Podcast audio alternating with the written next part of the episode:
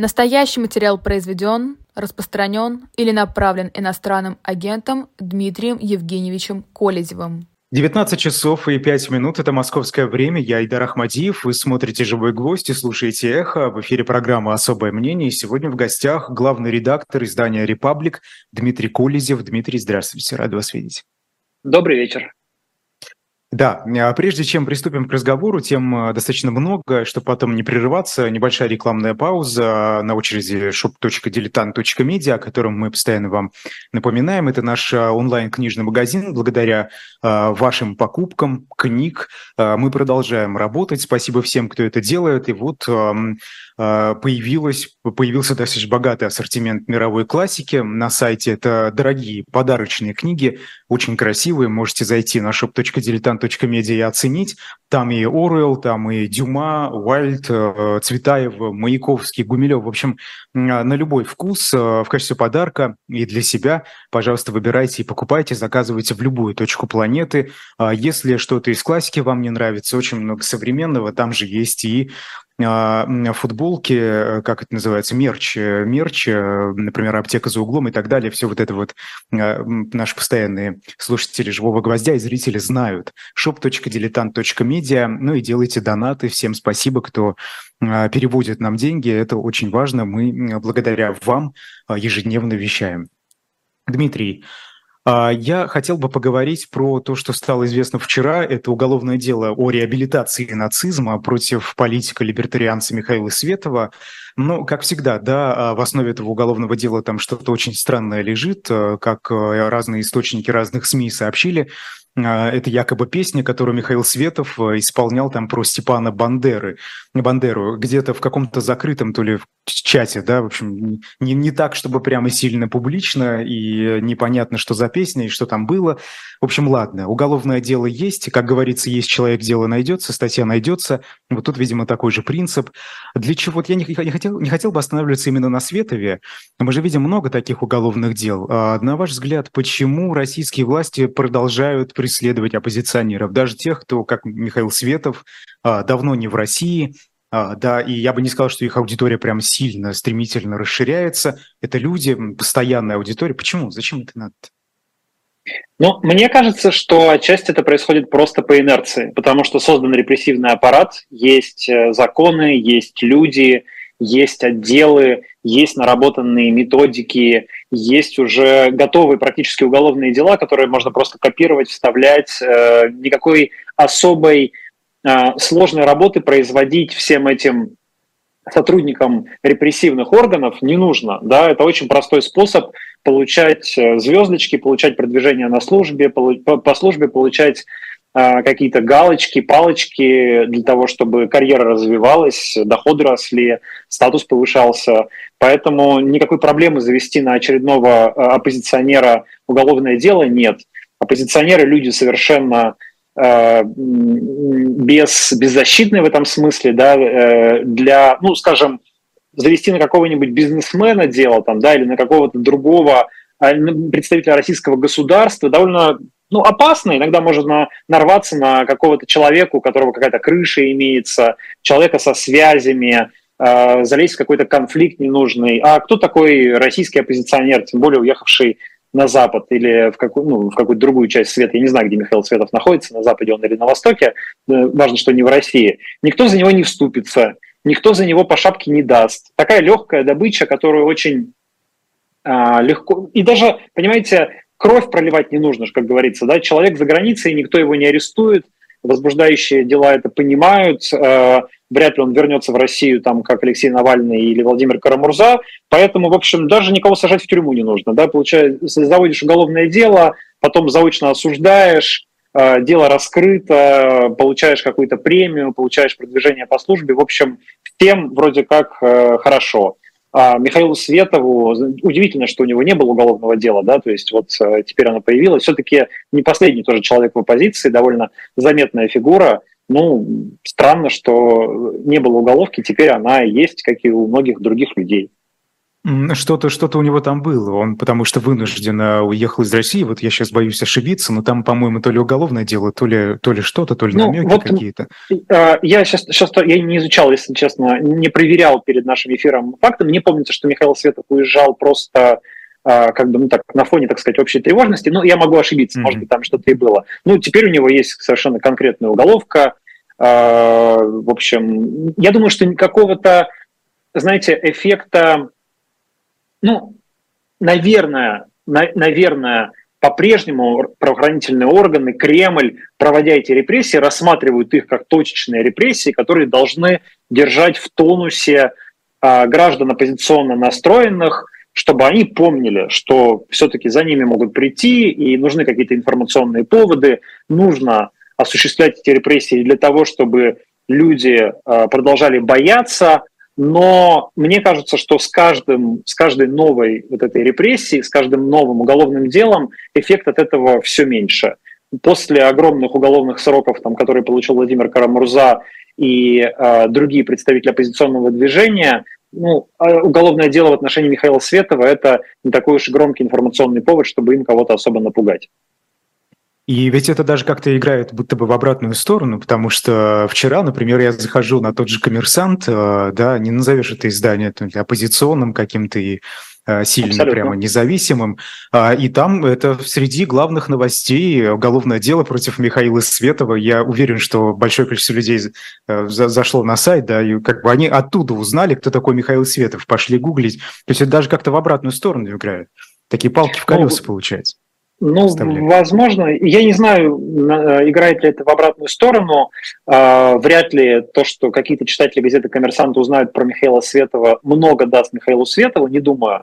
Но э, в целом, мне кажется, что а, между частью эмигрировавшей оппозиции и российскими правоохранительными органами тут какой-то получается некий симбиоз, да, потому что действительно все эти репрессии, репрессии, уголовные дела, ну такой симбиоз, конечно, невольный, они продолжают оставаться э, противниками, оппонентами, это безусловно, и эти репрессии совершенно отвратительная э, вещь, которая подавляет российское гражданское общество. Но в то же время российская оппозиция, уехав, безусловно, нуждается в каком-то, ну, тоже в каком-то конфликте, да, в каком-то противостоянии с российской властью. Довольно сложно этой власти противостоять, находясь где-нибудь э, в Литве, в Латвии, в Польше, во Франции, в Германии, в США, еще где-нибудь, да, и уголовные дела, такие или там объявления в розыск, заочные аресты, суды, э, это становится определенным информационным поводом, который позволяет тем же самым оппозиционерам тоже оставаться в информационной повестке и э, говорить, да, мы э, не просто там из-за бугра что-то вещаем и никому не интересны и не нужны, кроме нашей ядерной аудитории. Нет, смотрите, российское государство считает, что мы опасны для него, заводит уголовные дела против нас, объявляет нас в розыск. Это, в общем, как-то даже немножечко подбадривает э, российскую оппозицию да, в эмиграции. Но ну, конечно, будем отделять э, людей, которые остались в России – да, которые безусловно. преследуются этими репрессиями, э, в виде этих репрессий. И, конечно, это совершенно другая ситуация. Люди с огромным риском, э, многие из них люди совершенно героические, такие как Алексей Навальный, Владимир Карамурза, Илья Яшин, которые, которые добровольно во многом пошли взошли на эту Голгофу. Ну и для уехавших оппозиционеров тоже, конечно, можно иронизировать, можно смеяться по этому поводу, так немножко подтрунивать, а, по поводу всех этих уголовных дел, ну, вообще-то, на самом деле, приятного мало, потому что нет возможности вернуться в Россию, нет возможности съездить, а, повидать э, близких, родных. Ты становишься ограничен, когда тебя объявляют в розыск в поездках по миру. Да, есть большое количество стран довольно, которые могут э, выдавать России разыскиваемых подозреваемых в преступлениях, поэтому количество мест, куда ты можешь поехать и там увидеться со своими родственниками где-то на нейтральной территории, тоже уменьшается. У людей остаются дома друзья, могилы их предков, э, родные места, они их не могут увидеть. В общем, хорошего-то мало, веселого мало. То есть, конечно, можно так иронизировать, смеяться, но это э, горькая улыбка. Это правда, да. Это правда, да, вы правы. А, Дмитрий, ну вот э, вас уже несколько месяцев разыскивают по уголовному делу о так называемых фейках про армию. Кажется, в ноябре прошлого года стало известно да, о том, что против вас это дело возбудили. Как вы в целом оцениваете свои шансы вернуться в Россию в ближайшее время? Вот какие, какие рамки вообще? Как это вас ограничивает лично? В ближайшее время невысоко оцениваю свои шансы вернуться, конечно. Ну, то есть вернуться-то можно, просто тогда, скорее всего, э, ну, либо сядешь в тюрьму, либо при хорошем стечении обстоятельств будешь э, сядешь под какой-нибудь домашний арест или под запрет определенных действий и не будешь иметь возможности работать, обращаться к людям, писать, говорить, ну, в общем, то, чему я посвящаю свою жизнь, и то, что составляет значительную часть моей личности, моей идентичности, моей судьбы. А, поэтому ну, в обозримом будущем вернуться в Россию я, конечно, не могу, так как на меня возбуждено уголовное дело, и я объявлен в розыск.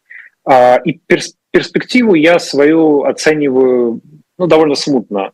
Если честно, предпочитаю не загадывать. То есть я на всякий случай для себя решил, что в обозримом будущем я в Россию вернуться не могу, и стараюсь свою жизнь как-то строить, исходя из этого факта. Если появится возможность вернуться в Россию, если в России произойдут какие-то политические изменения, если сменится власть, если будет объявлена амнистия а, по какой-то причине для людей, обвиняемых вот по тем статьям, по которым обвиняют меня, все эти фейки о вооруженных силах, дискредитация армии и так далее.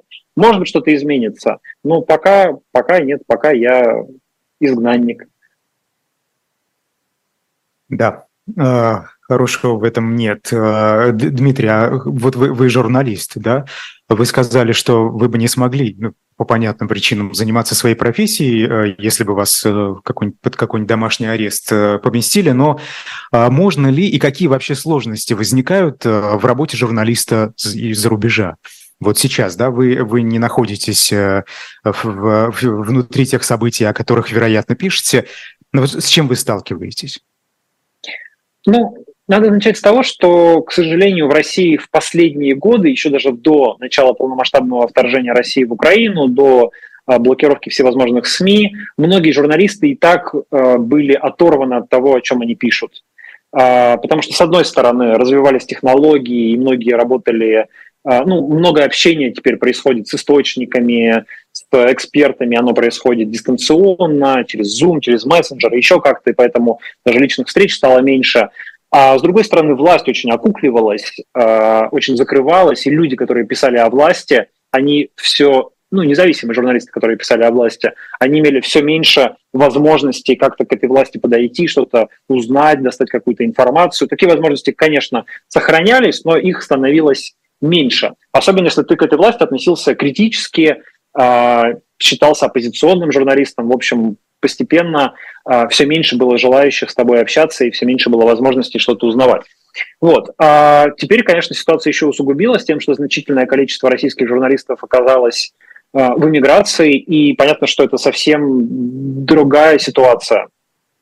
А, особенно трудно тем журналистам, которые работали как репортеры, которые непосредственно общались с людьми, которые привыкли получать информацию с места, для них оказаться, э, информацию из первых уст, вот для них оказаться а, где-то далеко от э, работы, это, конечно, очень тяжелый удар по профессиональной жизни, тяжелый удар по тому, что они привыкли делать и как себя видеть. Я знаю журналистов, которые а, возвращаются и которые решили, что они не могут профессионально состояться в, в иммиграции, и они хотят приехать в Россию, потому что считают, что лучше иметь э, там те риски или, может быть, а, ограничивать себя в каких-то словах и в, а, в том, что они могут говорить, писать и показывать, но все-таки работать в России. И это уважаемый выбор. Мне кажется, что э, ну, это, э, эти люди имеют право на такой выбор. Что касается меня лично, то, видите, я когда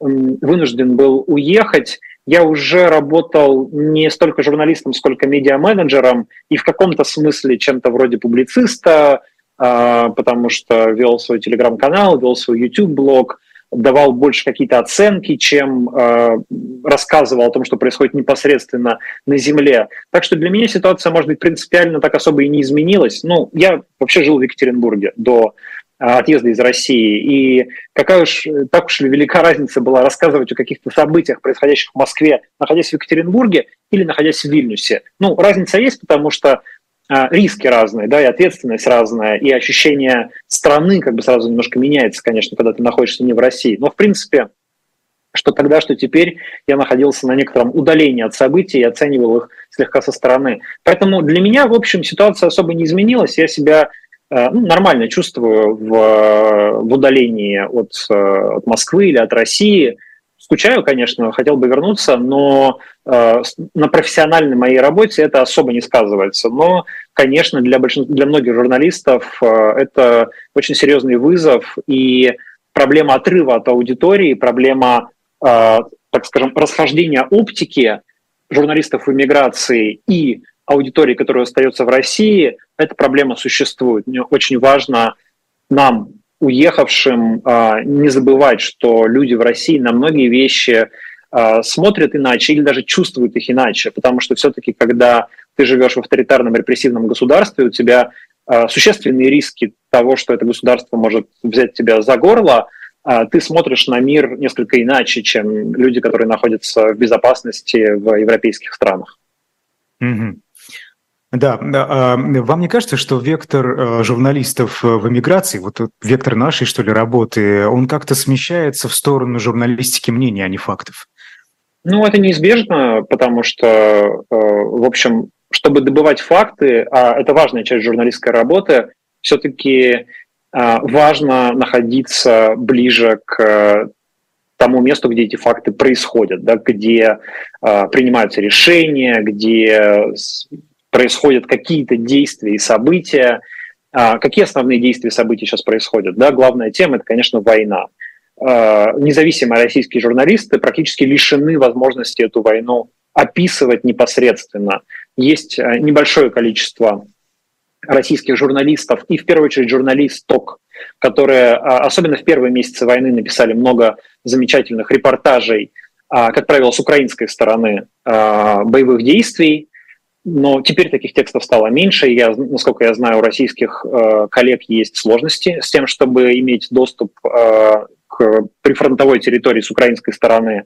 С российской стороны освещают события только так называемые военкоры, которые поддерживают войну, э, имеют какие, какую-то аффилиацию либо с Министерством обороны, либо с администрацией президента. И мы практически не имеем независимых голосов, которые могли бы рассказывать о войне, делать это объективно, а, делать это на высоком качественном уровне. Поэтому, конечно, в основном российской журналистике, а, эмигрантской российской журналистике приходится смещаться в сторону журналистики мнений, давать какие-то оценки, а, заниматься публицистикой, комментировать, анализировать. Ну, к счастью, в наше время довольно много информации можно получать по открытым источникам и из каких-то баз данных, и этим довольно активно занимаются журналисты-расследователи, а, и немало качественной информации продолжает публиковаться, но такая классическая журналистика факта, конечно, сегодня во многом на русском языке ограничена. Не сказать, что совсем невозможно, но, безусловно, это совсем не то, что хотелось бы видеть.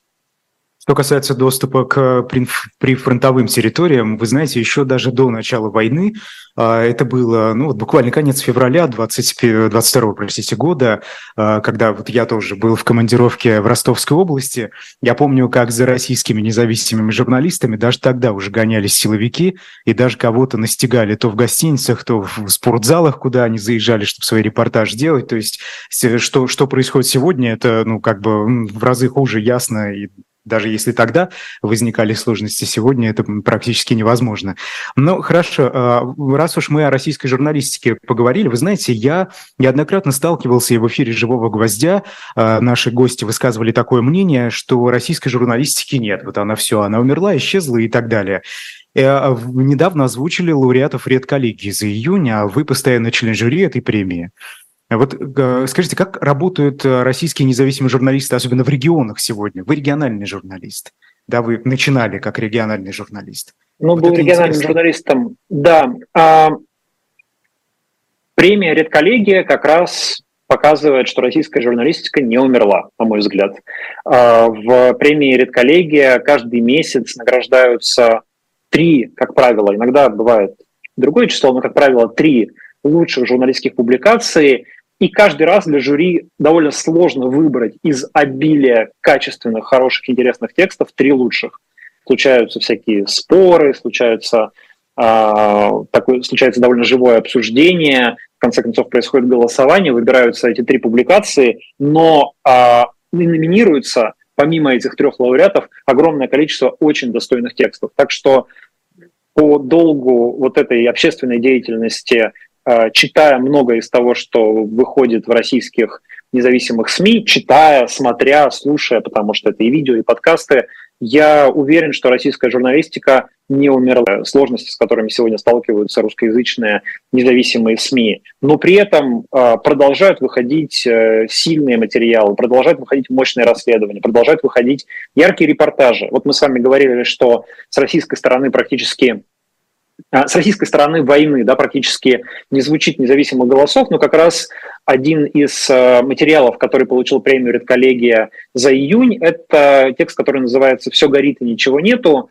э, издание «Новая вкладка» автора э, Никиты Цицаги, который рассказывает, что происходило в белгородском городе Шебекино во время обстрелов с украинской стороны и рейдов русского добровольческого корпуса. Это редкий пример репортажа на русском языке, о происходящем на войне, а в Шебекино происходила война, э, с российской стороны границы.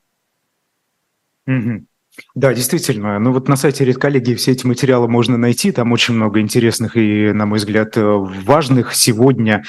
А, да, а, но вот на днях э, телеканал «Дождь», э, вспомним, да, чтобы не отходить далеко от этой темы, признали нежелательной организацией. Это далеко не первые СМИ. Мы помним и «Инсайдеры», и важные истории, и «Медуза», и там можно перечислять долго, да. А для чего это делают власти? Вот зачем? Они же работают там, за рубежом. Как это мешает? Вот объясните вы как журналист, как медиа-менеджер, да? Ну, это сильно мешает, конечно, особенно в случае дождя, потому что а, какие сразу появляются ограничения? Ну, любое сотрудничество с нежелательной организацией – потенциальное уголовное преследование. А сотрудничество может быть э, как у журналистов, которые работают на это издание, и они а, становятся сразу потенциальными уголовниками, да, все сотрудники или внештатные авторы этого издания, а, так и, с другой стороны, спикеры, с которыми разговаривает это издание, эксперты, у которых оно берет интервью, участники событий, очевидцы, политики. А все они, давая интервью этому изданию, становятся участниками деятельности нежелательной организации и тоже попадают под а, угрозу преследования.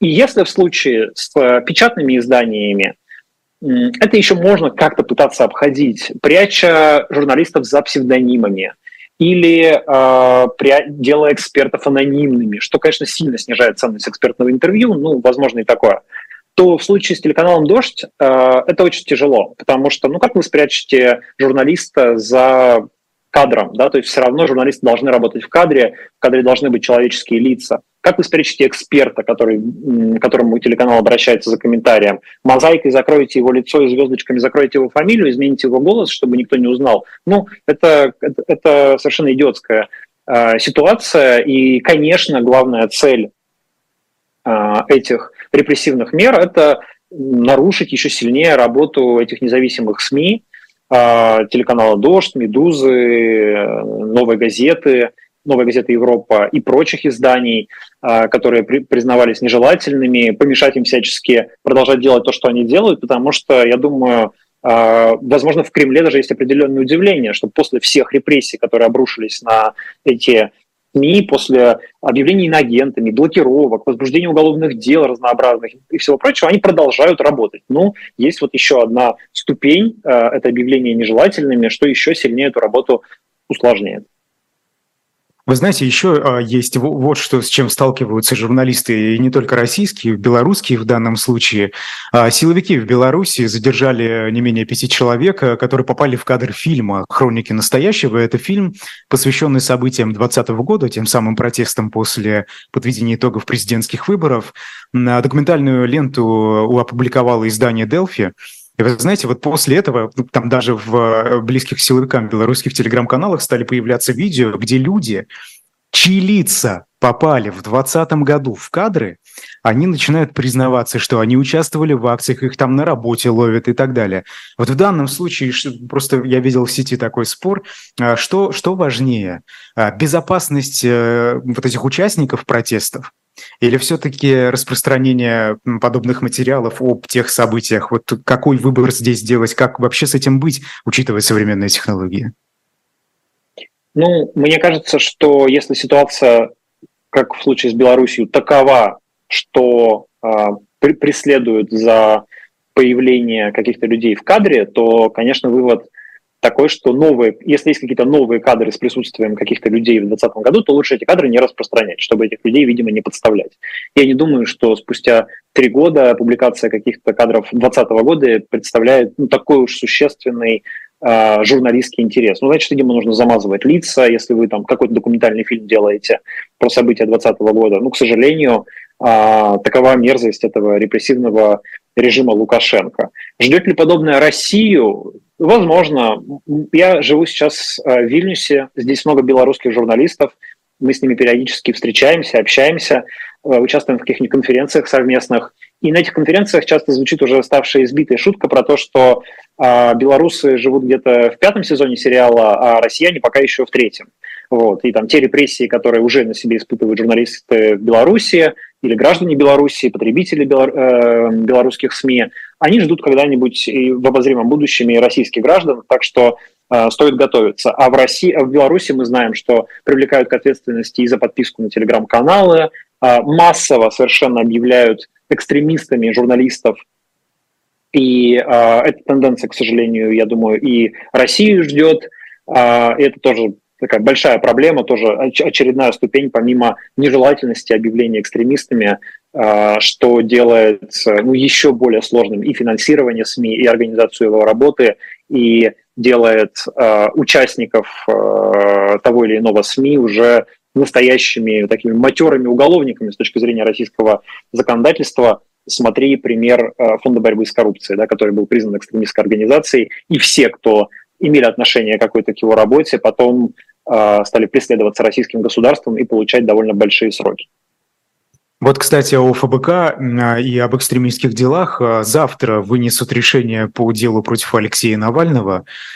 Запрашивают ему много. Ну, скажите, чего, чего вообще ждать? Вот или тут даже нам обсуждать не стоит, потому что ни на что... Вроде бы надежда умирает последней, да, но э, часто вот эти надежды, которые все равно остаются, лично у меня они разбиваются об очередные приговоры, там какие-то 22 года и 25 лет, вот эти нереальные просто сроки, о которых даже подумать страшно.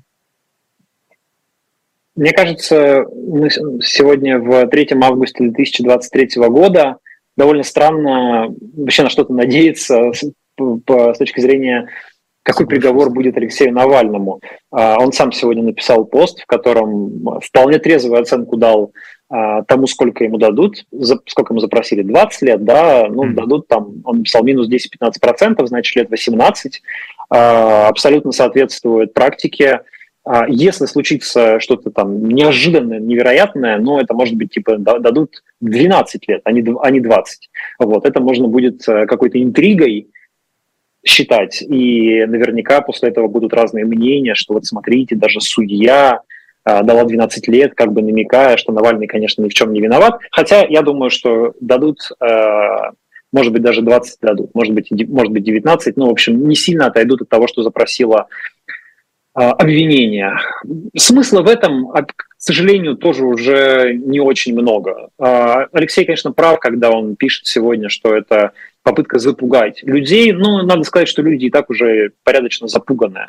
А, запугать их еще сильнее, чем после 25-летнего срока Карамурзы за госизмену, чем после изменения законодательства и ужесточение наказания за государственную измену вплоть до пожизненного лишения свободы и многих-многих-многих других репрессивных изменений, наверное, то, что Навальный получит 18 или 19 лет, сегодня уже даже не сыграет такой большой, большой роли, э, ну, скажем, в общественном в общественных настроениях. Я думаю, что люди уже этого ждут, этому, к этому готовы. И российская власть, к сожалению, тоже понимает, что не будет никаких ни акций протеста, ни никаких действий, которые могли бы как-то ей угрожать, поэтому она может делать э, примерно все, что угодно. И понятно, что Алексей Навальный выйдет из тюрьмы не тогда, когда закончится его срок, э, абсолютно вот абсолютно искусственный, абсолютно бессмысленный, потому что, конечно, никаких преступлений Алексей Навальный не совершал.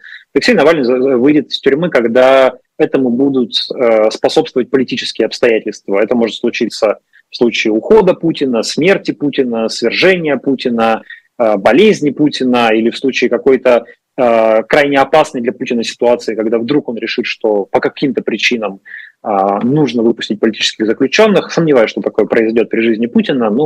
А, может быть, один шанс из ста есть. Вот. А до этих пор, конечно, Алексей Навальный будет в тюрьме, и никакое э, это не имеет никакого отношения к юриспруденции, к правосудию, к осуществлению этого правосудия в так называемом суде. Конечно, это просто политическое решение и абсолютно не настоящее а, уголовное дело.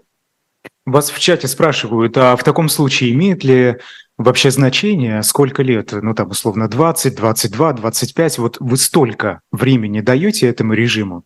А, потому что я просто Нет. напомню, вот недавно смотрел, э, читал э, сборники, сборник э, воспоминаний советских диссидентов, и вы знаете, некоторые из них начали борьбу еще там э, до, до начала войны, да, вот там эти воспоминания были, а, и они надеялись, что ну, ну, вот, ну вот скоро, да, скоро что-то произойдет, мы, мы добьемся, наша борьба а, принесет а, плоды. Но мы знаем, а, что Советский Союз просуществовал еще очень много десятилетий.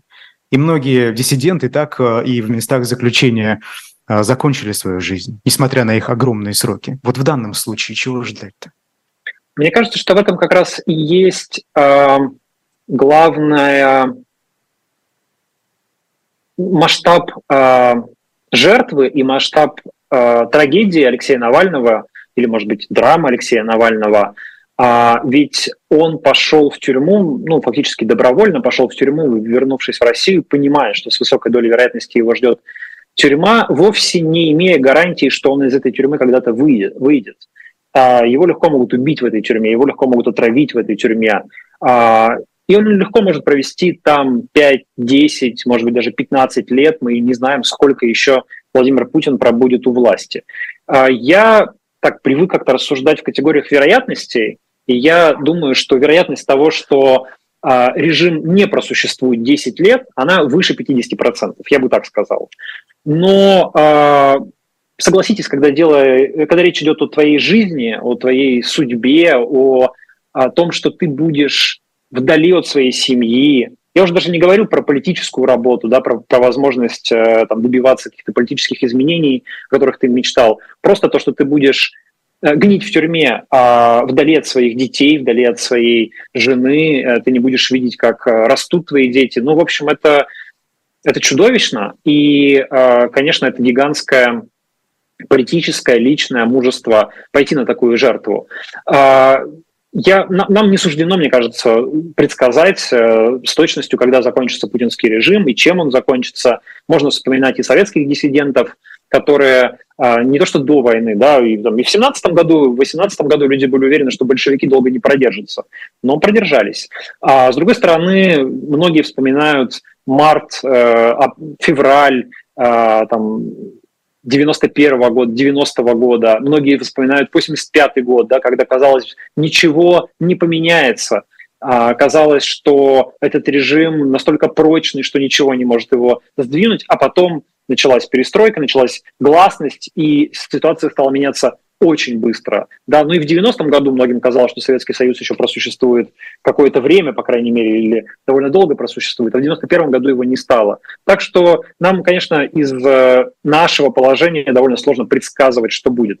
Против путинского режима, против его долголетия говорит то, что все-таки у него нет какой-то прочной идеологии, у него нет э, того, что было у коммунистов, и этот режим во многом основывается на личной власти и на определенной личной харизме Владимира Путина, и есть э, поэтому основания считать, что когда Путина не станет э, физически или политически, то этот режим все-таки э, изменится и станет каким-то другим. Mm-hmm. Пока не отошли от Алексея Навального слишком далеко, вот вы сказали, что он вернулся, действительно, сам понимал, что, что, что делает. Стоило ли ему возвращаться, вот если посмотреть, да, назад, оглянуться, много времени уже прошло, может, в эмиграции сегодня он сделал бы больше полезного для страны, чем сейчас? Как вы думаете? Ну, э, понимаете, мне кажется, что это не вполне корректный вопрос. Такое решение о своей судьбе может принимать только человек сам. Мы не можем за него решать, идти ему в тюрьму или не идти. Любые рассуждения на этот счет мне кажутся какими-то неправильными. Да, то есть споры о том, а вот Навальный неправильно поступил, лучше бы он остался в эмиграции, оттуда руководил ФБК, они бы добились большего, меня все время вызывает какое-то чувство неловкости.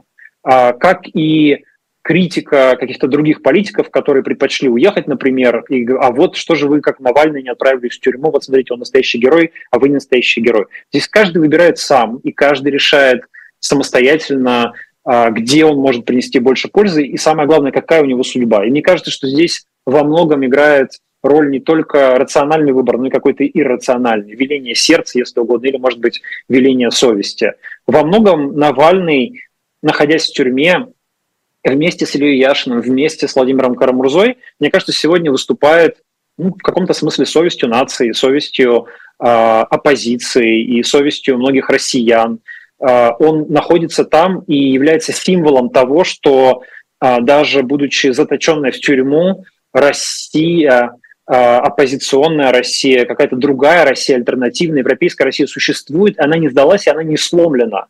И ведь это самое главное, что делает Алексей Навальный, находясь в тюрьме. Да? Он продолжает вдохновлять большое количество людей своим примером, своим поведением. Он вдохновляет даже своих соратников, которые находятся в безопасности в Европе, в гораздо лучших условиях, и то он продолжает оставаться для них лидером оттуда из тюрьмы, воодушевляя их, а, воздействуя на них, подавая им пример. И подавая пример, я думаю, многим россиянам, которые все-таки смотрят на него и поэтому э, не сдаются, и поэтому продолжают на что-то надеяться. Они не сломленные, они подавлены, конечно, безусловно, они напуганы, но все-таки то, что сделал Навальный, его поступок, его э, нынешнее положение дает им какую-то надежду и дает им пример для подражания. Вот, кстати, о соратниках Алексея Навального мы видим, что ФБК, ну, как-то, мягко говоря, что ли, не может объединиться и постоянно то одних, то других пинает. Но это не только ФБК касается, это касается и других групп внесистемной оппозиции, которые сейчас в эмиграции по понятным причинам совершенно. Вот скажите, Навальный, мог бы он стать той фигурой, которая способна была бы объединить эту внесистемную оппозицию? Если бы вышел из тюрьмы? Если бы вышел, если бы туда не попал, вот он является этой самой объединяющей фигурой, на ваш взгляд?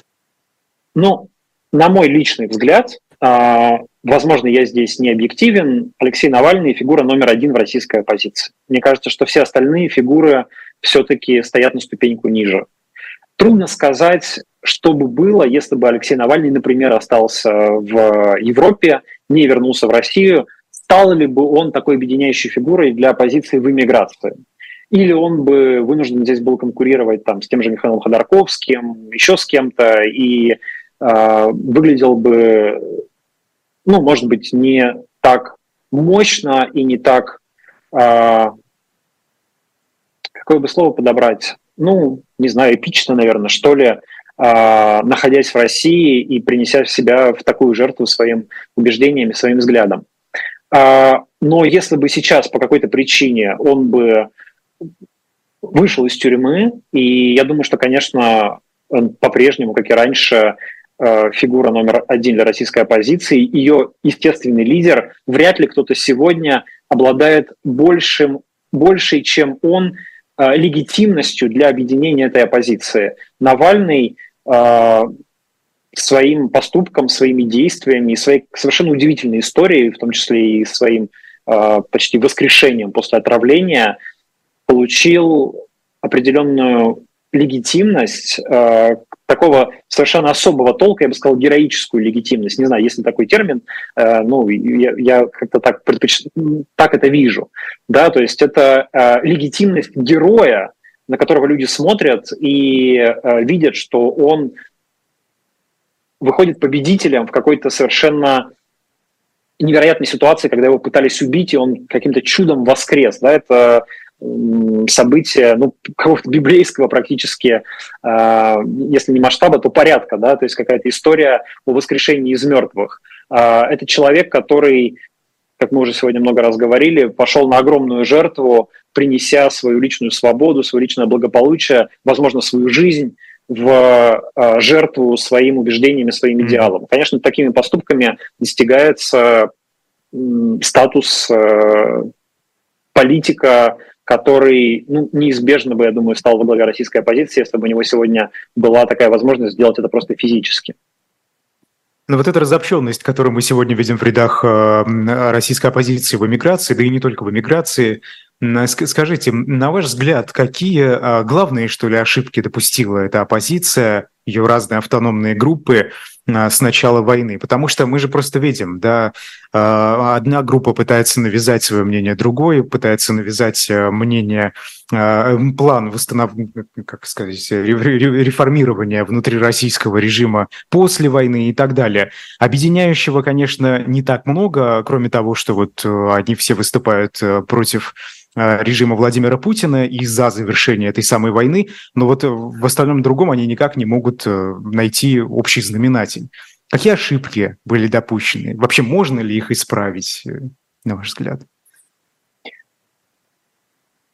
Мне представляется, что определенной ошибкой была как раз а, ну, вот эта склочность, что ли, если можно так назвать, и выяснение отношений друг с другом, на которое было потрачено немало сил, немало энергии, а, я сейчас говорю не обязательно про ФБК, не только про ФБК, и там не обязательно про Максима Каца, не знаю, или еще про кого-то. Ну, можно просто всех перечислять, но до определенного момента, мне кажется, пока это не стало уже какой-то проблемой, которая начала обсуждаться сторонниками этой самой оппозиции, довольно значительное количество времени и сил а, представители российской оппозиции тратили на то, чтобы выяснить, кто из них более оппозиционен, менее оппозиционен, кто из них прав, виноват, а, и так далее. И это действительно для аудитории этой оппозиции, для оппозиционно настроенных граждан и в России, и за рубежом, мне кажется, было несколько демотивирующим каким-то явлением, а, потому как, ну, вот есть э, путинский режим, понятный враг, есть понятное зло, война, и хочется что-то ему противопоставить. А когда смотришь э, на то, кто же ему противостоит, то выясняется, что там нет э, не то что единства, да, там какое-то, какая-то вечная междуусобная борьба, постоянное выяснение отношений, э, что мало похоже на готовность с этим режимом как-то эффективно бороться, сопротивляться, предлагать ему какую-то альтернативу. Я думаю, а что может, инструментов определенном... нет для этого? Это, конечно, тоже проблема. Может быть, из-за этого все и дрязги, да, потому что не очень понятно, что можно вообще сделать, и энергия, политическая энергия в том числе ищет какого-то другого выхода, и в конечном счете начинается а, внутривидовая борьба. Инструментов, безусловно, нет. Гигантская проблема российской оппозиции, что нет как бы ответа, собственно, на главный вопрос, а что делать-то? А, есть огромное количество планов, что делать, когда Путин уйдет. Есть огромное количество мыслей по поводу того, как нам обустроить Россию. Есть э, много всяких идей, как э, поменять российское законодательство, как вернуть его, как вернуть Россию к нормальности и так далее. Все ну, огромное количество идей замечательных, э, вполне подходящих для реализации и так далее. Нет главного ответа на, на вопрос, как это должно все произойти, когда это должно начаться, что должно случиться с Путиным и как а, пойдет режим, да, и что вы сделаете, что можно вообще сделать, чтобы этот режим сменился, чтобы в России появилась хотя бы какая-то возможность для политических изменений. Этого ответа, к сожалению, нет ни у кого. Владимир Путин, надо отдать ему должное, создал достаточно стабильную устойчивую систему, которой э, пока никто не придумал, как э, подкрасться, подобраться, как-то так ее всковырнуть, чтобы политические изменения начали происходить. Ответа нет э, ни на Западе, ни внутри России, ни у оппозиционеров, ни у западных политиков, э, ни у кого. Желающих сменить власть в России, мне кажется, довольно много. А, того, кто бы придумал, как это сделать, пока не нашлось.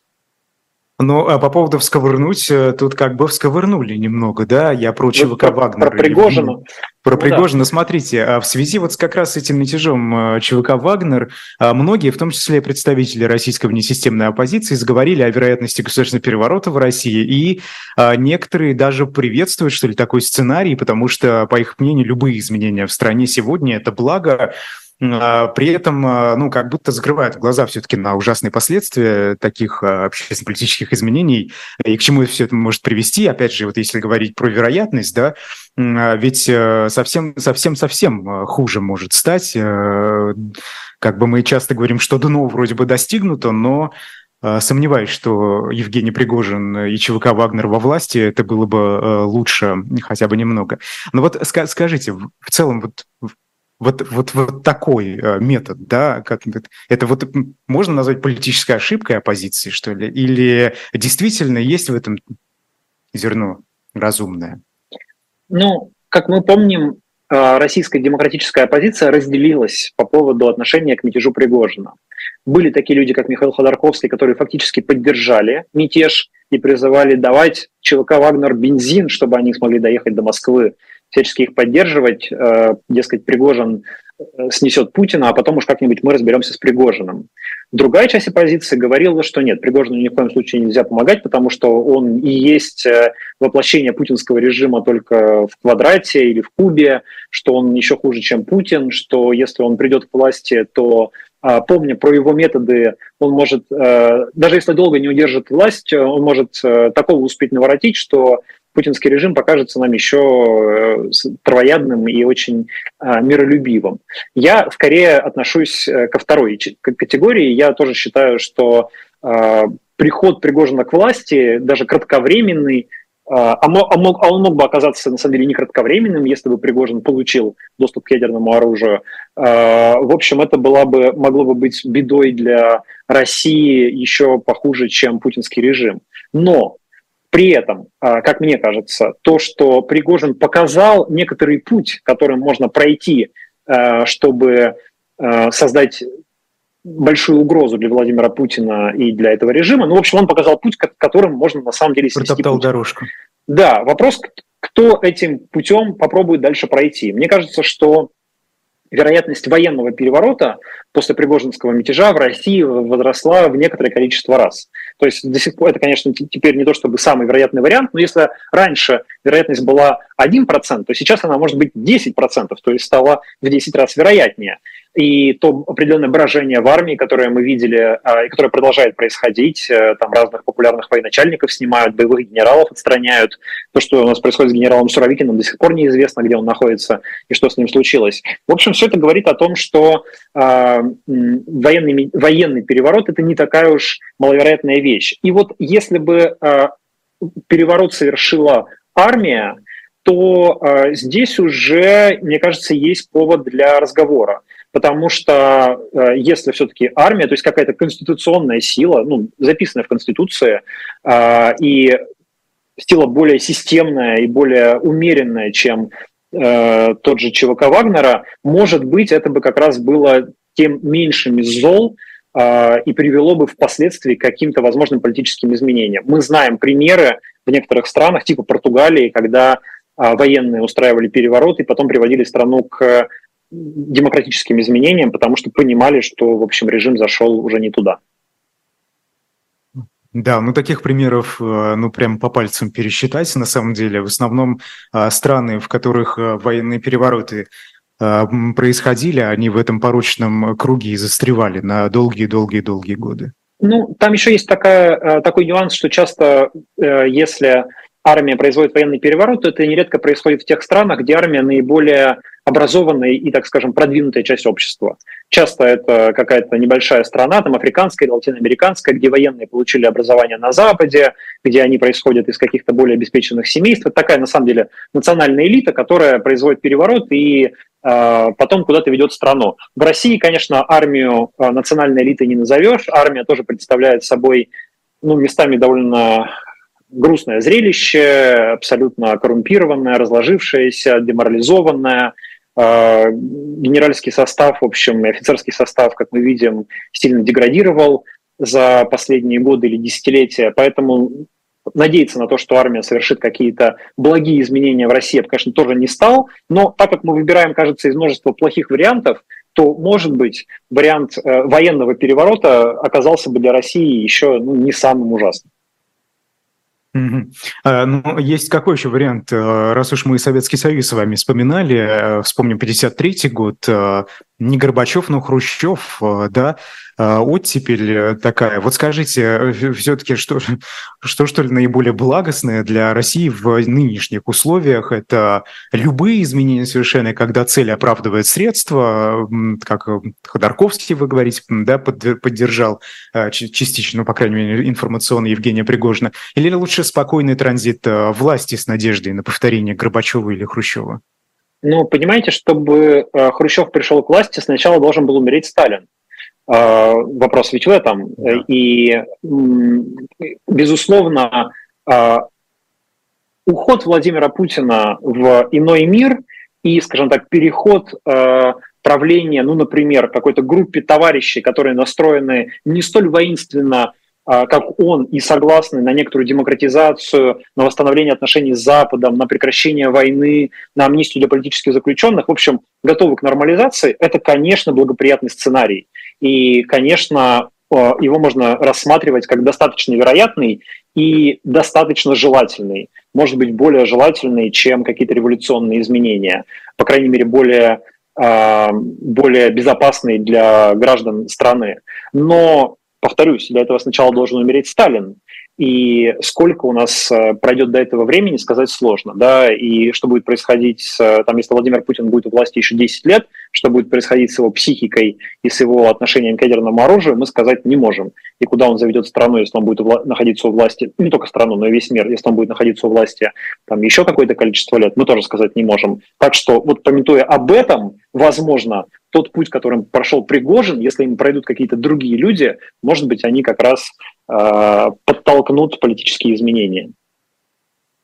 Да, а что, что касается боевых действий в Украине, на минувшей неделе, вот я бы хотел от этого оттолкнуться, мы же с вами не можем, э, да, точно знать, что происходит там, поэтому а, смотрите, на минувшей неделе исполнилось 70 лет со дня подписания соглашения о прекращении огня, которое заморозило Корейскую войну. До сих пор, да, обе страны находятся в состоянии войны и считают э, половину полуострова оккупированной. И вот Григорий Явлинский а, вновь написал пост э, с его вот этим главным тезисом последних месяцев. Ну да, да, примерно так, если. Коротко, я просто процитирую два маленьких фрагмента, чтобы не занимать много времени. Если опыт Корейской войны чему-то и учит, так это тому, что замороженный конфликт лучше, чем изнурительная тупиковая война на истощение. Сегодня Сеул, мегаполис мирового уровня, дотла опустошенный Корейской войной, служит напоминанием о том, что важнее не победить в войне, а выиграть мир. Что думаете?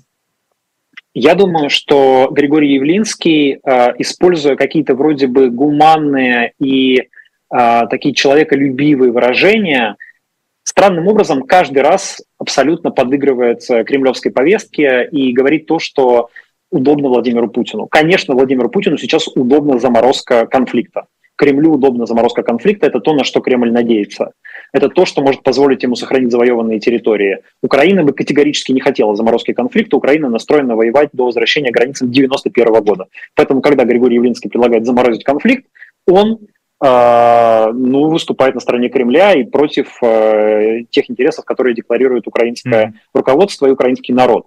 Вот. Э, а по поводу Корейской войны ну, нужно напомнить, что она пришла к какому-то более ну, не, не миру, да, но, по крайней мере, прекращению огня тоже после смерти Сталина. После смерти Сталина очень быстро выяснилось, что, оказывается, может достичь какого-то компромисса. А вот пока Сталин не умер, как-то все э, переговоры не туда и не сюда. Так что, в общем, да, тоже да, да. Не, не ждем, а надеемся. А вы не верите в то, что э, эм, все же, если этот конфликт заморозить, вот ну, Григорий Явлинский говорит, и, и все-таки есть доля правды в его словах, э, что если заморозить конфликт, меньше людей умрет, да, в результате. Но вы не верите в то, что если его заморозить, то потом с помощью каких-то дипломатических инструментов все-таки удастся добиться мира, не перемирия, мира и завершения? Ну, а, удастся добиться кому? Э, удастся добиться Кремлю? Возможно, но это, будут, э, это будет мир в интересах Кремля, когда Путин оставит себе Крым, когда Путин оставит себе там какую-то часть так называемых новых э, субъектов федерации. Не исключена ли такая возможность? Не исключена, конечно. Кремль пытается этого добиться. И он может этого добиться. Это вполне возможно, если украинское контрнаступление будет неудачным. Является ли это хорошим исходом войны? На мой взгляд, нет, потому что это только укрепит путинский режим и отодвинет возможность политических изменений в России, которые мне кажутся очень желательными. Mm.